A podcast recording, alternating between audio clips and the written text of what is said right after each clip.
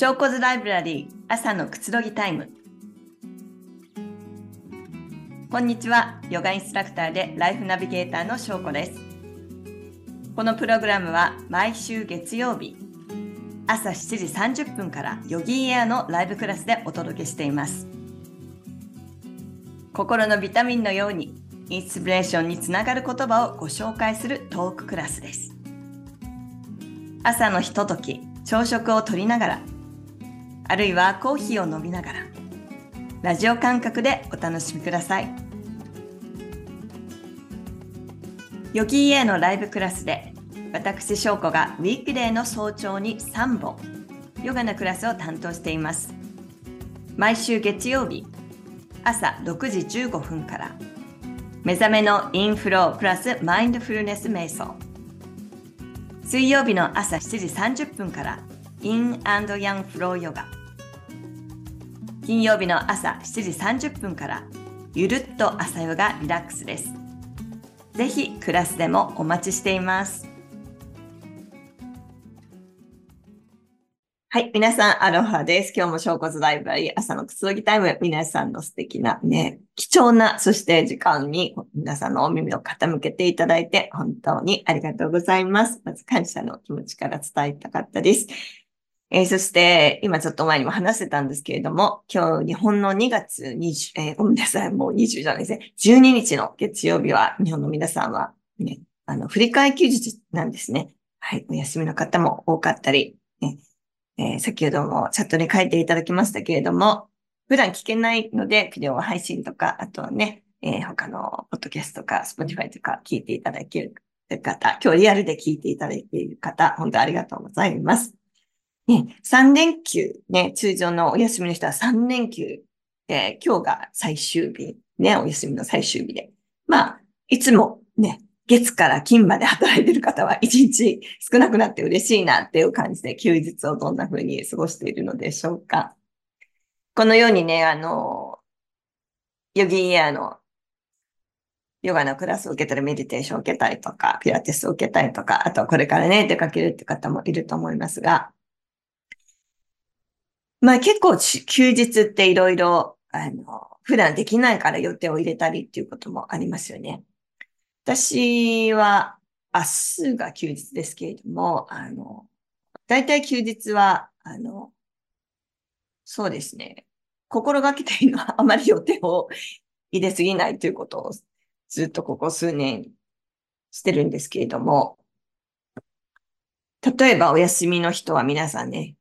よし、溜まってた洗濯物をね、片付けようとか洗濯しようとか、ね、日頃、平日忙しく働いてる方はそうだと思いますが、ね、主婦の方は、それがもうお仕事になって毎日結構子供さん、子供もいるので忙しいよって洗濯とかそうじゃ毎日かもしれないですけれども、普段なかなかできない方は、お休みの日にね、お掃除とかする方も多いのかなと思います。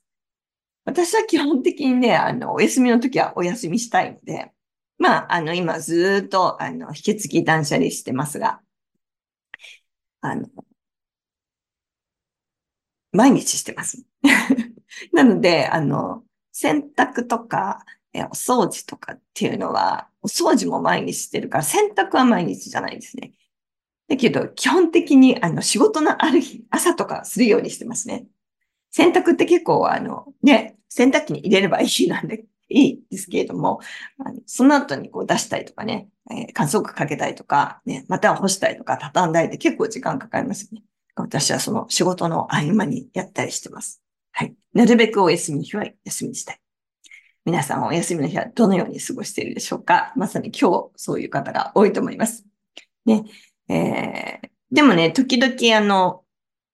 お休みの日明けにワークショップ入ったりとか、まあレギュラーのクラスも当たり前に皆さんと同じように次の日から仕事っていうのがあるので、まあ私の場合はこの仕事、事前の準備っていうのが結構大切なんですけれども、まあ裏話で 裏話でこの証拠ライブラリーが一番こう、かなり時間をかけている、ね、要因に時間をかけていますね。うん、でも楽しみながらやってますね。まあそんな意味で、あの、例えばお休み明けにトレーニングコースが担当するのが入ってたりとかっていう時はお休みも返上してやったりするんですけれども、それもこう、丸一日使わないで、私は朝やっぱりこう仕事をする方が、あの、はかどるので、朝、午前中のうちまでに終わらせるようにしてます。そうしないと、なんかずっとこう休みもね、仕事モードになって、好きなことでもやっぱりこう、メリハリがないので、なるべく、あとはできないば、もう今日はここまで。ね。で、次の朝早く起きてやる、仕事の日に起きてやるとか、そんな風にこう調整しています。ね、そういった、えー、皆さんいろいろ私を含めていろんなね、職業ね、ついてる方いらっしゃると思うんですけれども、日々しが仕事に追われている方こそ、せめてお休みの日には疲れやストレスを癒すことが必要だったりすると思います。できれば平日の自分のね、疲れをためないように、皆さんはここに聞いてくれているリスナーの方は、まあ、それのメンテナンスの仕方、セルフケアはもう十分やってると思いますけれども、日々のこうね、私たちの心と体を緩めることってすごく大事です。はい。まあ、今回緩めること、つまりリラックスの効果や、または今言ってたように、こう仕事が終わってからっていうのでなくても、仕事のこうね、ちょっと休憩時間とか、ちょっとした時間でもできるリラックス方法、緩める方法。また、実はこういうことをやってる人、それは逆効果ですよっていう話もしていきたいと思います。はい。ということで、今日のテーマ、前置きに長くなりましたが、先ほどもね、ちょっとシェアしてもらったんですけど、どのようにね、緩めてますかって話をしてましたが、緩めることの大切さ、今日今日は小骨ライブラリー朝のくつろぎタイム、こちらをテーマにしていきます。はい、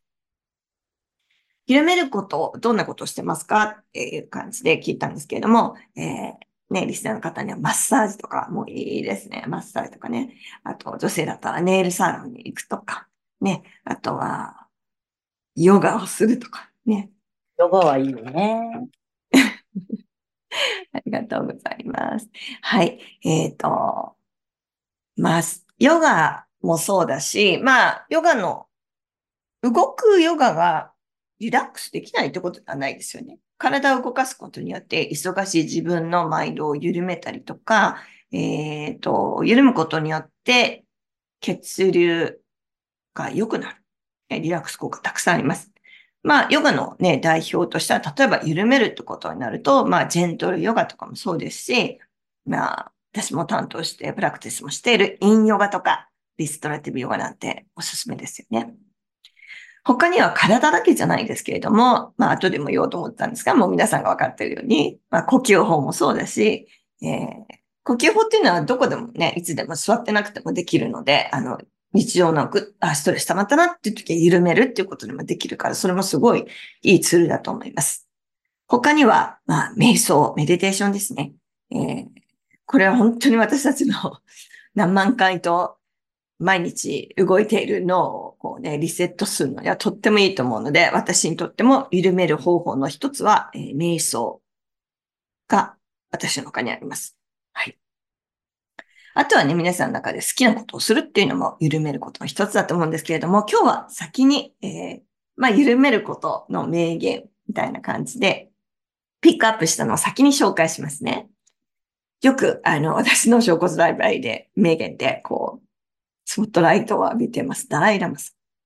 楽観的になりましょう。気分が良くなりますよ。ね。まあ、この逆は何でしょう？皆さんわかりますよね。悲観的。悲観的になるとどうしても心も閉じてしまうし、暗くなったりするし、まあ悲観的な人で姿勢いいっていう人はあんまり悲観的な時って姿勢はあんまりよろしくないよと思いませんか？ね、楽観的な時ってもう胸も肩も開いてる、こう背が伸びてる、そんな感じがあると思うんですけれども、もし気分的にそんなの無理だよっていうふうに、そんな時って難しいですよね。という時は、やっぱり背骨をこう伸ばすとか、ね、あの、体の方から整えるとか、ね、いつもやってる、こう、気分を良くしよう、気分を良くしようって気持ちが落ちてるのに難しいときは、体を動かす、伸ばす、そして緩めるところがすごい大事だと思います。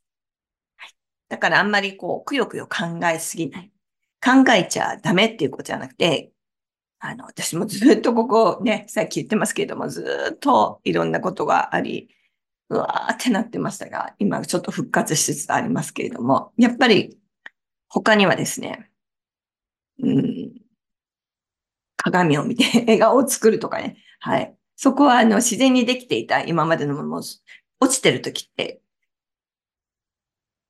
顔の表情もね、暗くなっちゃうから、まず意識的に作って、それが自然にできるようにするとかっていうのも、あ、まあ、後でも紹介しますけど、やってます。じゃあもう一つ。はい。スヌーピー。して大好きなスヌーピー。はい。もしも困ったことがあったら、助けてって言っていいんだよ。なんかこう、力が入ってる時、または力が入りやすいです。例えばどういう時かっていうと、すごく頑張ってる時。頑張ってるってことはすごく素晴らしいことなんですけれども、何でも自分でやっちゃおうとか、困ってるのに人に頼めないとか、なってくると、結構もう躍起になって、あの、筋肉パンパンにね、あとは顔の表情も結構きつくなってるっていうことがないでしょうかね、私はありますね。なんでこんな力入ってんの？ね、なんか、力入りすぎて、頭の方がと自分の体が一緒にならなくて、なんか、やればやるほど前に進めない。そんな時は一旦ちょっと休息するとか、誰かになんか頼めることであれば頼むとか、実際にそのやってることを手助け、ね、手で手助けとかできないにしてもアドバイスをもらうとか聞いてもらうだけでかなり私たちの心も体もゆるっと緩くなるんじゃないかなと思います。はい。では、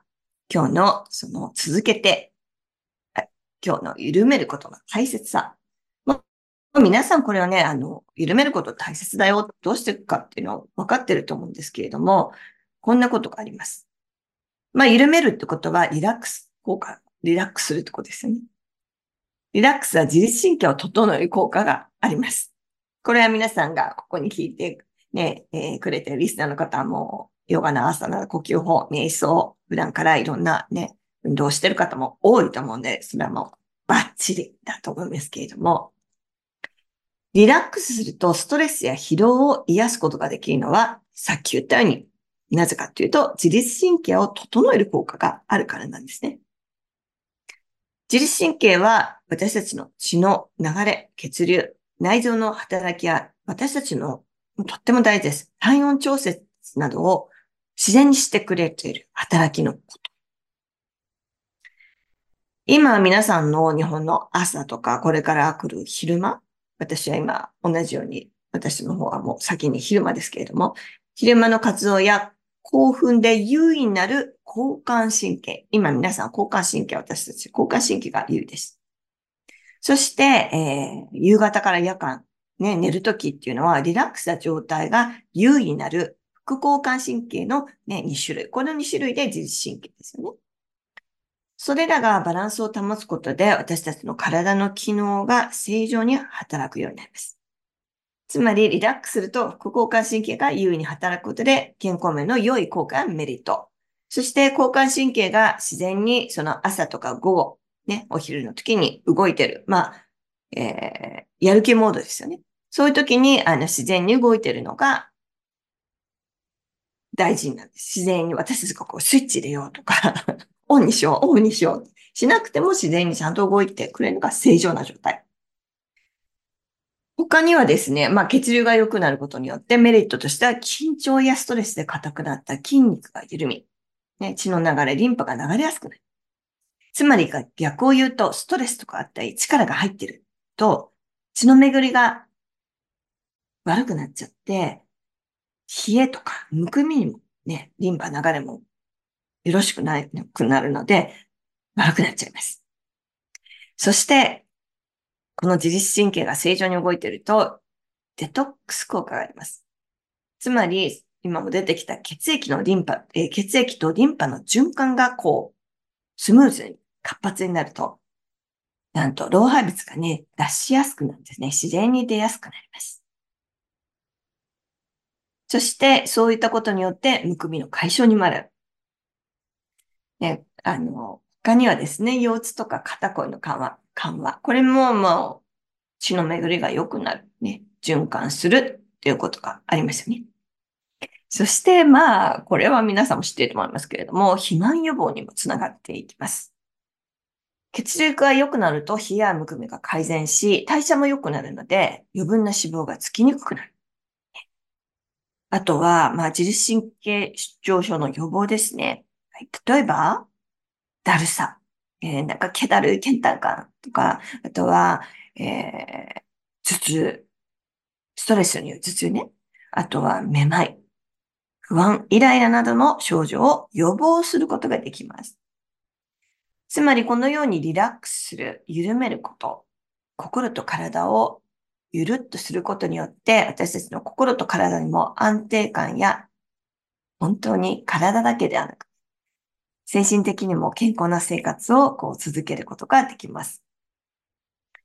ただ、私たちはね、現代人も忙しすぎます。仕事で過剰なストレスを受けたりとか、まあ仕事によるとか、まあ仕事だけじゃなくても、もしかしたら身近にある家族関係のこと、人間関係なのでストレスを受けることも多かったりしますね。そうなると、交感神経と副交感神経、どっちが優位になるか皆さんもお分かりですよね。交感神経の方が、はい、優位になりがちです。そしてこの交感神経で脳がいつもこう、やる気モードは闘争モードですね、行き過ぎちゃうと。はい。興奮状態になるんで、イライラ、不眠、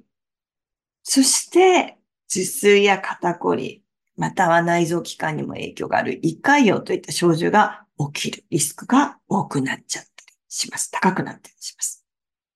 なので、忙しく働く私たち。だからこそ、心身の健康に気を配って、意識して緩める、リラックスすることが必要と言われています。そんなの分かっているけど、でも、っていう人、今日のお休みの人は、まあ、本当自分の好きなことをしたりして、あの、ね、緩める。もしかしたら、えー、今日のお休みもすごく予定をたくさん入れてる人もいると思いますが、ね、自分で楽しければいいんですけれども、そこも行き過ぎないように、ちょっと気をつけてあげてくださいね。はい。では、今皆さんお休みの人もいると思いますし、この後仕事、職場に行く人もいるかと思いますが、いつでもどこでもできる。ね。家事の合間にもできる。職場でもすぐ実践できる。リラックスする方法。ね。少し紹介します。まあ、これは皆さん普段やっているヨガのクラスとかでも私も一緒に皆さんとプラクティスしてますが、副交感神経が優位になる腹式呼吸。ただこれは、えー、すごく忙しくて、えー、もうさっき言ったようにストレスモード、マックスぐらいの時の、だったら、あの、朝とかにやってもいいんですけれども、なんか不安とかイライラとかする人は OK。ただちょっと普段安定してる状態で、朝の状態で、あの、腹式呼吸に集中すると、逆にちょっとゆるっとした状態になって、何かをやらなきゃいけないというとか、難しい人もいるので、これは自分のね、状態に合わせて、あの、そこは注意点です。やってみてください。では、今ちょっとやってみましょう。今、いるとこでいいです。ただ、運転中の人は、パスしてたら聞いててくださいね。両手をお腹の上に置きます。寝転んだままでもいいし、お腹の上、椅子の上でもいいです。背骨を長く伸ばして、肩をリラックスできます。これは電車の中でもできますね。別にあの目を閉じなくてもいいです。ただ、あの、目の前のね、筋肉の力を緩めていきましょう。鼻からゆったりと息を吸ってきます。その手を当てたとこにお腹が膨らむ感覚や少し皮膚の感覚を感じて、そして口か鼻からゆっくりと入ってきますこう焦った時、なんかパニックになった時、いつでもどこでも使います。イライラした時。あと2回行きましょう。鼻からたっぷりと息を吸って。こう力入れすぎないでいいですよ。そしてゆっくりとこういらない力を抜くように入っていきます。もう一度鼻からゆっくりと息を吸ってきます。穏やかに。そして穏やかに入ってきます。まあこれ自分の好きなだけね、普段はどっかで、あ、焦ってるな、イラし、イラしてんな、と思ったら、できれば座ってすることをお勧めします。ね、立ってると気がわーっと上がっていくので。じゃあ先ほど私がやっている方法、2番目、辛い時や忙しい時は意識的に笑顔を作る。ね、自分の中のすごい、こう、イライラモードとか、辛いなっていう、こう、だけれども力を緩めれないですね、そういう時。なので、嫌なこと、辛いこと、落ち込むが、時があった時は、表情が当たり前に暗くなっているので、あの、そうすると、ね、そういったものもき寄せやすくなったりします。ね、類は類を呼ぶっていうように、自分と同じもののエネルギーがこう合っちゃったりするんですね。もうそこにいたくないよっていう時、ちょっと鏡を見たいとか、だいたい家の中にね、いたくなるんですよね、そういう時ってね。ね、だからちょっとカーテンを開ける、ブラインドを開ける。ね、ちょっとま、暖かい日だったら、少し暖かくなってきたら、外に、外だけ出て太陽の日を浴びてみる。そして、意識的にこう、口角上げる。あの、ピッてできない人は自分の指とかでですね、このね、私はよくやってるんですが、こう、口角をこう上に引き上げて、ぐーっとちょっと押さえたまま、鏡を見るなどして、もう笑顔を自分の中にまたこうね、鏡でこう反射してインプットしていきます。前にも紹介した言葉ですけれども、あの、幸せだから笑顔になるのではなくて、笑顔だから幸せを呼び込むんだよっていうことわざがあります。ね。自分からもそっちの方を引き寄せるようにできるときはやってみましょう。いかがですか？さて、えー、次、お昼休憩などで仮眠を取り入れる。もうなんかぐわーっ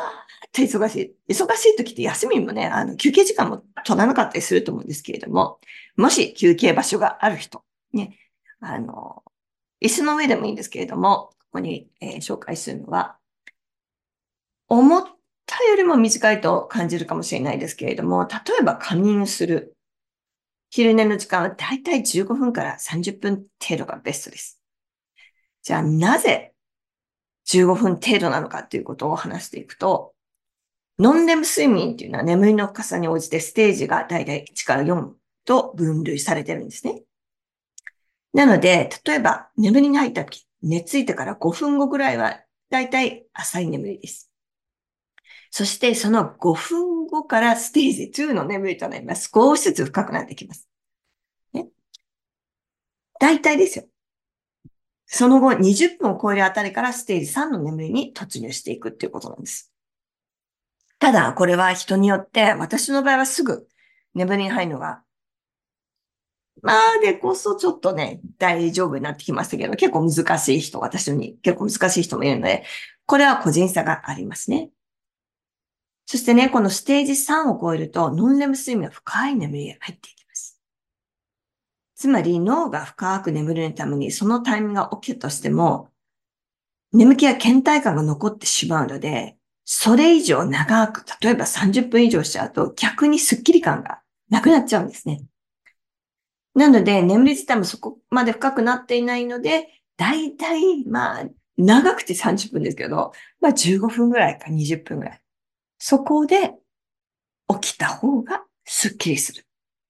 それっていうのは体を休めるのもそうなんですけれども、まあ皆さん聞いてて分かってくれたように脳を休めることが大事なんですね。はい。そして、私これね、あの、調べてた。前にも聞いたことがあるので、これ面白いなと思って、私はこれをやったことがあります。ただ、基本的に私は昼寝はしません。はい。後でお話します。はい。えー、例えばね、あの、起きれないっていう人はもう、もちろん、携帯で15分後にセットアップしてくのもいいし、今日は20分って20分にセットアップしてもいいと思うし、30分まで行きそうだ30分までセットアップしてもいいと思いますけれども、必ずセットアップした方がいいと思いますね。お昼の場合はね。さっき言ったように疲れが逆に出ちゃう場合です。今から話すこと。例えば、昼寝の前に、あの、カフェインを摂取すると、覚醒が促されるというのがあります。え？っていう感じですよね。これなぜかというと、15分程度の昼寝でよりスッキリと目覚めるためには、昼寝前のまあ、好きだったらですよ。ね。好きじゃないのにコーヒーや紅茶を飲む必要はないですが、好きな人だったら、例えば、コーヒーや緑茶などのカフェインが含まれた飲み物を飲むのがおすすめと一つの方法では言われています。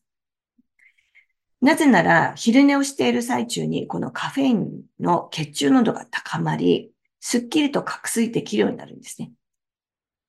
つまり飲んで、わーってこう、目が覚めるだけど、大体そのまでに時間がかかるんです。そして、カフェインがちょうどこう、いい感じになってきた時に目が覚めるっていう風になったりします。ただ、気をつけてほしいのは、カフェインとかで、私は基本的にも昼間とかはね、あの、よっぽどのなんかこう、ランチとかね、美味しいライス食べて、ちょっと最後デザートとか時にコーヒーを飲んだりする時もありますけど、基本的にもう午後から飲まないですね。眠りに影響しちゃうので。私のようにカフェインでね、あの、昼間とか例えば飲んでて眠りづらくなる人は、この方法は、例えばお昼寝する人はお勧めしないです。ね、じゃあ、私がなぜお昼寝を普段しないかっていうと、もっと自分にとっては気持ちいい方法を知ってるからね、皆さんもここにはね、資格を取ってる人もいると思うし、それを実践してる方もいると思います。ヨガニードラですね。まあ、ヨガニードラはね、あの、ヨギーアのクラスでもありますけども、ぜひね、え、活用して、いろんな先生取ってみてください。えー、寝転がった状態で私たちの心と体に向き合う寝たまんま瞑想とも言われてます。はい。このね、あの、眠りと言われてても本当に眠るわけではなくて、その代わり全身をリラックスします。ね、あの、シャバーサの状態、仰向けになった状態とかね。で、例えばポーズを取ろうということをしなくていいですね。難しい何もテクニックはいらないです。ただ冬とかだと体冷えやすくなるので、まあ、いいヨガニードラじゃなくても、冬にする人は暖かくして、ね、15分後に目覚める、20分後に目覚めるなどしてセットアップは必要ですね。ヨガニードラも知ってる方多いと思いますけれども、10分の練習で、プラクティスですることによって、だいたい1時間の睡眠に匹敵する効果と言われています。私は基本的にね、アプリを使ったりとかしてますけれども、ね、ただの睡眠よりも深いリラクゼーションを得られることがあるので、本当脳をこうリセット、休ませることによって、例えばその後のこう、えー、パフォーマンス、パフォーマンスで別に演技をするとか踊るじゃないんですけど、自分のね、こう仕事に対するとか、家事をするとか、ね、出かけるってことにすごくスッキリ感もあるので、エネルギーが湧いてくるってこともあります。ただね、会社だとか、ちょっとね、寝転がるの難しいと思うので、仮眠を取る人は椅子にちょっと、ゴロンとこう下に倒れて転がらないように、もしちょっとあの、ヨガマットとか会社に置ける人はヨガマット置いて、何かかけるもの、ブランケットをロッカールームに置いて、えー、やってみるっていうのもおすすめです。はい。では、ちょっと最後ね、えー、これもやってみましょう。簡単なマッサージを行うっていうのも緩める方法ですけれども、先ほどね、あの、チャットに書いていただきましたが、マッサージを受けるってすごい大事なことです。ただ、日頃ね、あの、休憩時間とか、利用になんか仕事して疲れてるな、目が疲れてるな、という時とかもできますね。はい。えー、じゃあ、えー、これやりましょうか。よくクラスにやってますけれども、耳たぶの一番上を掴んでみてください。耳マッサージです。自律神経のバランスと、とえー、整います。上に引っ張ります。one, two, three, four, five. そして耳の真ん中を、で耳たぶを横に軽く引っ張ってください。one, two, three, four, five. じゃあ、耳たぶを下に軽く下げます。これだけでもね、あの、肩こり、首こり解消です。だいたい5秒ぐらい。one, two, three, four, five. そしたら、えー、っと、耳たぶを上と下でキュッとこう挟みます。クリップみたいに挟んで、押さえて、ホードします。one, two, three, four, はい。じゃあ耳たぶをこうね、えー、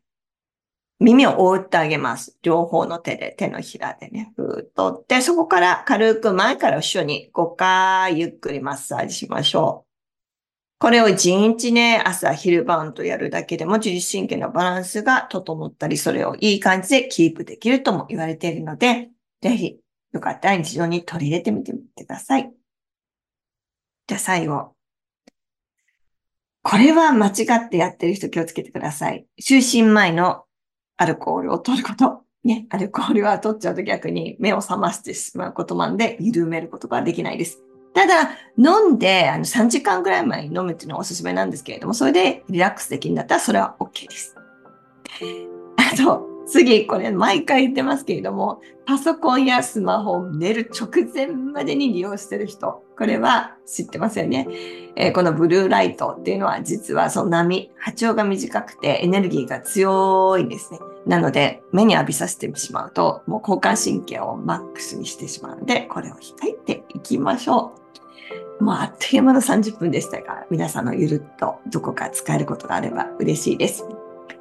えー、最後、私たちね、現代人はストレスをたくさん多く受けているため、意識してリラックスすることが必要です。ね、リラックスすると、副交感神経がもちろん優位になって、心身の健康を保つことができたりします。えー、そして、イライラ、緊張っていうのをね、ほぐせる方法を少しでも知っておくと、ストレスをためないで、えー、今まで硬くなってきた心とか体を楽に戻す、えー、ほぐすのを知ってると、ちょっと生活にね、楽になるのかなと思います。自分に合った方法、これぜひ取り入れてみてください。そして今日もちょっと自分の中でゆるっとした時間作ってみてくださいね。今日も本当にありがとうございました。マハローショコでした。良い一日をお過ごしください。ショーコズライブラリー朝のくつろぎタイム。このプログラムはヨガインストラクターでライフナビゲーターの翔子が心のビタミンのようにインスピレーションにつながる言葉をご紹介するトーククラスです。毎週月曜日朝7時30分からヨギーエアのライブクラスでお届けしています。ヨギーエアのライブクラスでは70種類以上のクラスのほか季節ごとにテーマクラスも開催しています。またビデオクラスではライブクラスのアーカイブや取り下ろしのオリジナルプログラムを毎週追加していますさらにライフスタイルを磨くための多彩なワークショップや専門性を追求したトレーニングコースもご用意しています幅広い選択肢の中からご自身に合ったコンテンツをお楽しみください。